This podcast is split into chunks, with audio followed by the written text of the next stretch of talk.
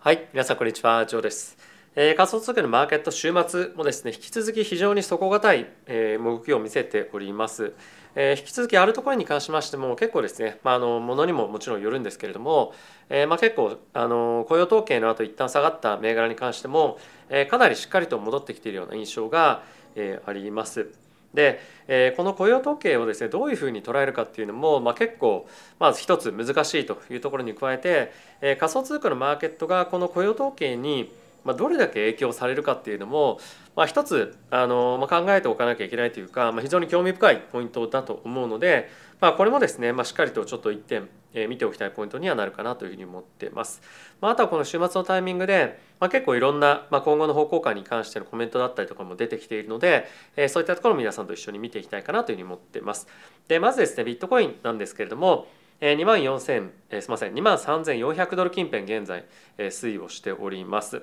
で、えーまあ、金曜日はですね、まあ、一旦大きな、ま、上下の動きっていうのはあったんですが、えー、この週末のタイミングで、まあ、非常に落ち着いているような感じですね。で結構ですねあのこういったま悪いニュースだったりとかいいニュースがあった時に、え、週末のタイミングで、え、仮想通貨の方だけが結構動くみたいなこともあったりするんですが、ま、比較的静かな状況が、ま、今現在も続いています。で一応日曜日ももちろんあるので、まあ、そこの動き、まあ、ちょっと警戒してはおきたいんですが、えー、この日曜日ももし下落がなければ、えー、仮想通貨マーケットに関しては、まあ、比較的安定した動きになっていきそうかなというふうに思ってます。でおそらく株式マーケットは、まあ、月曜日ですね売られる可能性も、まあ、あるんじゃないかなというふうに、えー、個人的には、えー、見てますね。であとは他にも、えー、見ておきたいのが、まあ、マティックですとか、まあ、結構こういったところ、まあ、アルトコインでもここ最近強いところに関しては、まあ、引き続き非常にあの、まあ、好調な動きっていうのを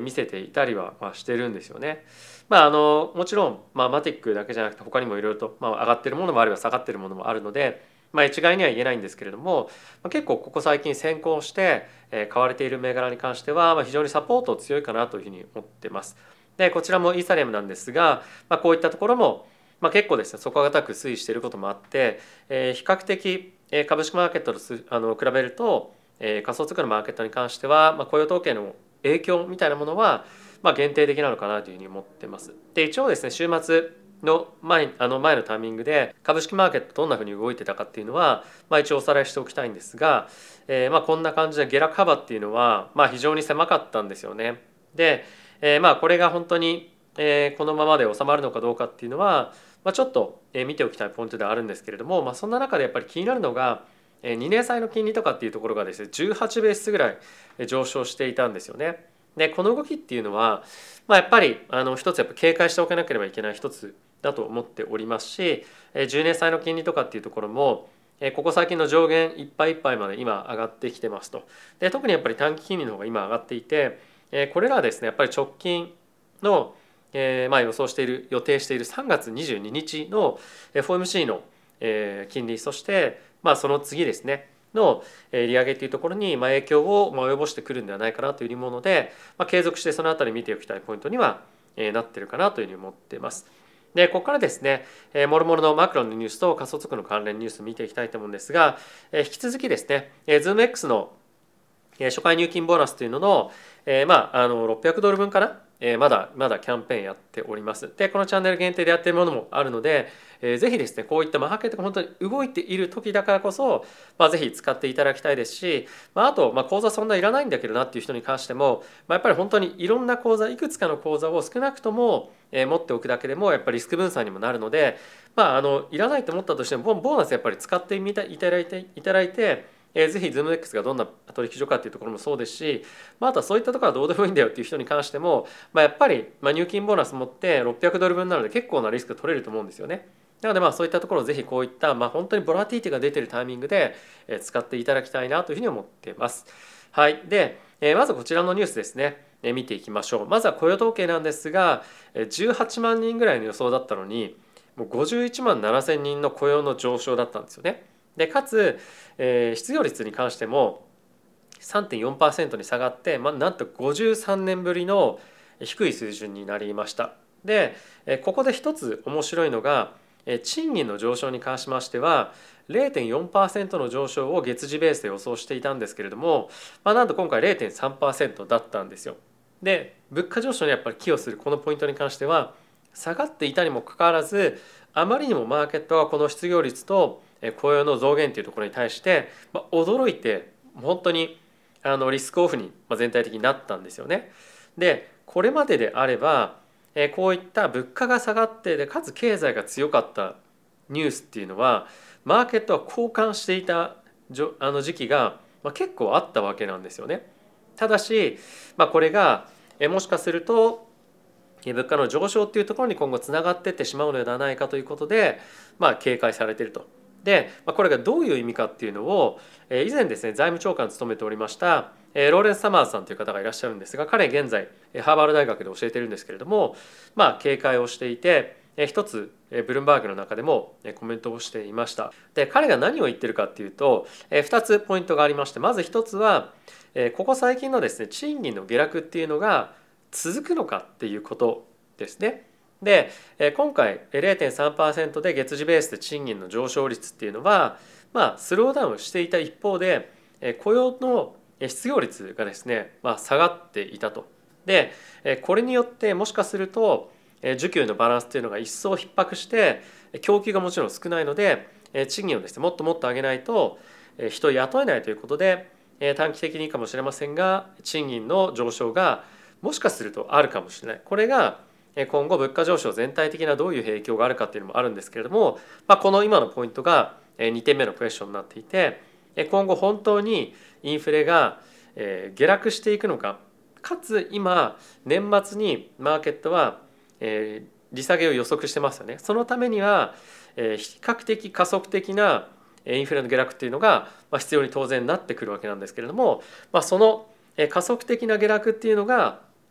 マーケットで見れるのかってことですよね。今やっぱりこれだけパウエル議長が毎回毎回 FOMC で雇用は非常に強いですよとでかつ需給のバランスもものすごく偏ってますよと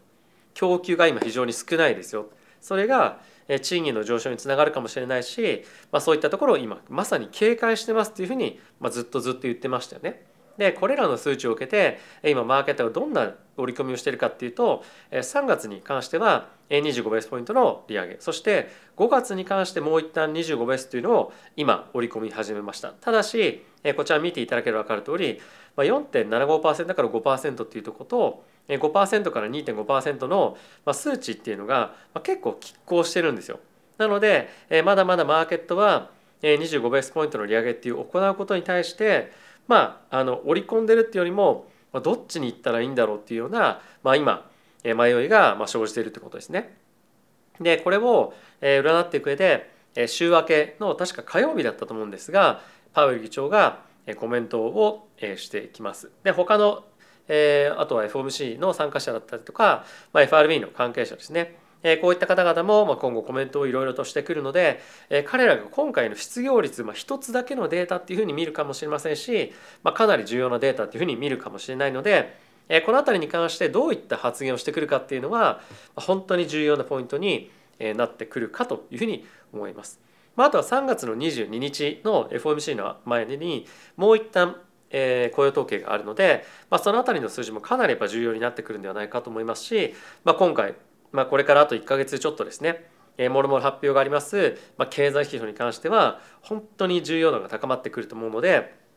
えー、今後のボラティティに関しては、えー、ぜひ気をつけていただければなというふうに思っています。はい、で仮想通貨のニュース見ていきましょう。はい、まずはこちらから見ていきましょう。え、ビットコインがですね年末までまあクリスマスまでに4万5千ドルまで上がるんではないかっていうようなリサーチのレポートが出てきておりますと。でこれはなぜかっていうことなんですが、まあ、一つの理由として我々がパッと思い浮かぶのが利下げを織り込んでるんでしょっていうようなことが、まあ、一つ思うかと思うんですが、まあ、実はそこがポイントじゃないんですよね。で今ですね、まあ、1月のビットコインの上昇率っていうのが、まあ、大体40%ぐらいだったかな上がっていたと思うんですが、えー、1月にマーケットそのビットコインの価格が上がった時っていうのは80%ぐらいの確率で1年間の上昇率がまあプラスになると。で過去の平均を見てみると245%上昇する可能性がまありますよというふうに言ってるんですよね。で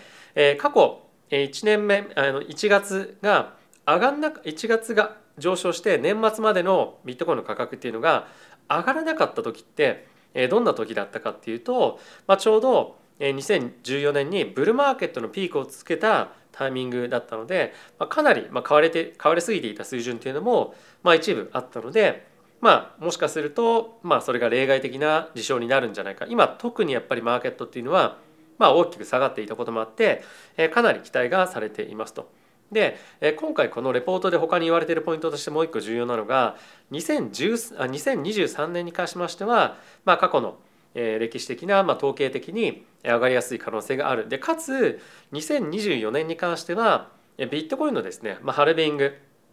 つまり半減期があるということで2024年についても継続的に上昇してくるんじゃないかということが、まあ、今予想されていてまあ、先ほど言った245%が平均の上昇率というところでその辺りを鑑みてみると今年の年末、まあ、つまりクリスマスぐらいまでに4万5千ドルまで上がるんではないかというような、まあ、記事が、まあ、レポートがですね一つ出ています。でそれ以外にもですね見ておきたいのがえ先日ウォーレン・バフェットさんと、まあ、一緒にお仕事されてますですねチャーリー・マンガーさんなんですけれどもえビットコインはですねあの悪魔だみたいな感じでよくわかんないようなあのコメントをしてましたけれども、まあ、それに対してビットコインのマキシマリストの MicroStrategy の会長のマイケル・セイラーさんが、えまあ、よく分かってないなと。でもしチャーリー・マンガーさんが